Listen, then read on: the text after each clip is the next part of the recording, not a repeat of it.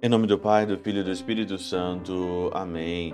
Olá, meus queridos amigos, meus queridos irmãos, nos encontramos mais uma vez aqui no nosso Teós, Viva de Coriezo, Percor Maria, esse dia 16 aqui de fevereiro, nesta quarta-feira aí da nossa sexta semana do nosso tempo comum.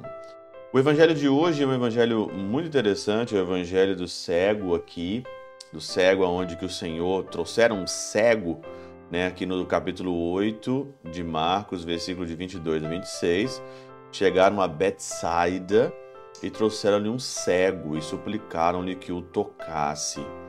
Tomando o cego pela mão, conduziu para fora da aldeia, pôs-lhe saliva sobre os olhos, né? Implorando, impondo-lhe as mãos, perguntou-lhe: Vê alguma coisa? Ele, levantando os olhos, disse: Vejo homens que se parecem como árvores. Depois impôs-lhe novamente as mãos sobre os olhos e começou a ver claramente.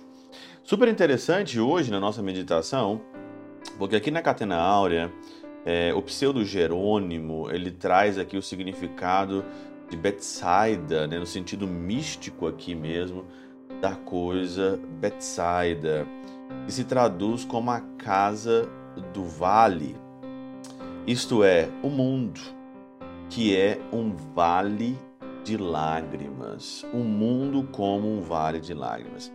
E é super interessante porque se você para para pensar e você medita sobre isso, né? Betsaida, casa do vale, vale de lágrimas, um mundo como vale de lágrimas, muita gente ainda vive no mundo dos pôneis, achando que o mundo é bom, achando que tudo é bom, que não existe o mal, que eu posso fazer tudo, que tudo é amor, que tudo é livre, todas as coisas são boas, que não existe o mal, que o mundo é isso. Olha, o mundo se você for olhar mesmo de fato é, na realidade, na realidade da coisa, você vê que o mundo ele é um vale de lágrimas, né? Quando você se depara, por exemplo, com a morte, né? Quando você cai na realidade e as pessoas que você ama, as pessoas que vão estar próximas de você, elas podem, talvez em qualquer momento ali, não estar mais. E aí vem o vazio, vem a solidão, Vale de lágrimas, mesmo quando você acerta a sua vocação, acerta o direcionamento que você tem na sua vida, você vai ter que sofrer, você vai ter que ralar, você vai ter que educar os seus filhos, você vai ter que cuidar da sua esposa. Eu, como padre, vou ter que ralar, eu vou ter que acordar cedo, eu vou ter que trabalhar, eu vou ter que estudar. O mundo é um vale de lágrimas.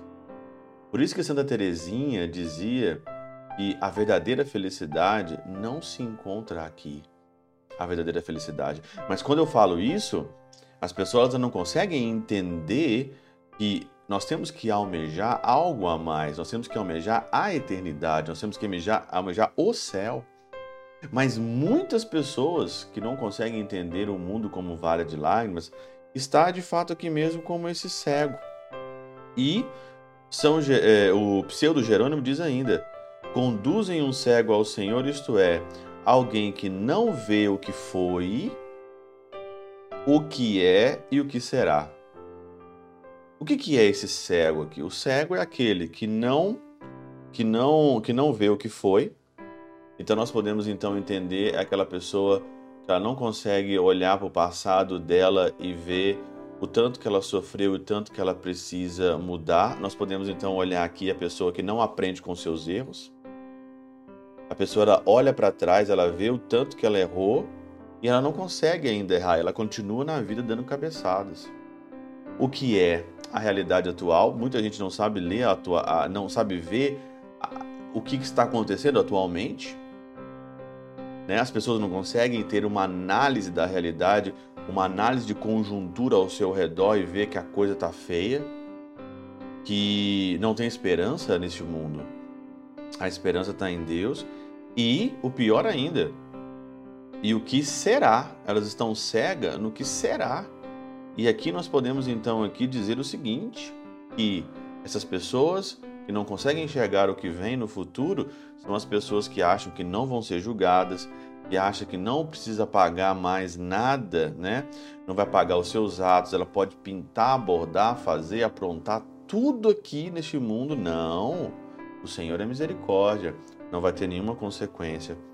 O que, que você precisa hoje? O que, que nós precisamos hoje? Nós precisamos de um toque de esperança. Nós precisamos de um toque do Senhor. E olha que quando Jesus tocou, quando Jesus passou saliva nos olhos daquele cego, ele não viu imediatamente com clareza. Ele viu os homens e as mulheres como se fossem árvores. E depois então Jesus tocou de novo. Isso mostra o que? O processo nosso de conversão. Aquela oração sua de fidelidade todo dia. Todo dia é um toque diferente e parece que todo dia vai clareando mais as coisas. Por isso diz aqui: suplicam-lhe suplicam que o toque, com efeito, quem é tocado, senão aquele que se compunge. O que é compungir? Se colocar à disposição para ser tocado. Se colocar à disposição para ser tocado é você rezar, é você ter contato com o sagrado. Mas como eu vou ver bem se eu não tenho o toque do sagrado em mim? Por mim mesmo, nós somos muito bem, nós somos grandes cegos quando nós queremos enxergar por conta própria, nós acabamos enxergando é coisa nenhuma. Pela intercessão de São Chabel de Mangluf São Padre Pio de Peutrautina, Santa Teresinha do Menino Jesus e o Doce Coração de Maria, Deus Todo-Poderoso vos abençoe. Pai, Filho e Espírito Santo desça sobre vós e convosco permaneça para sempre. Amém.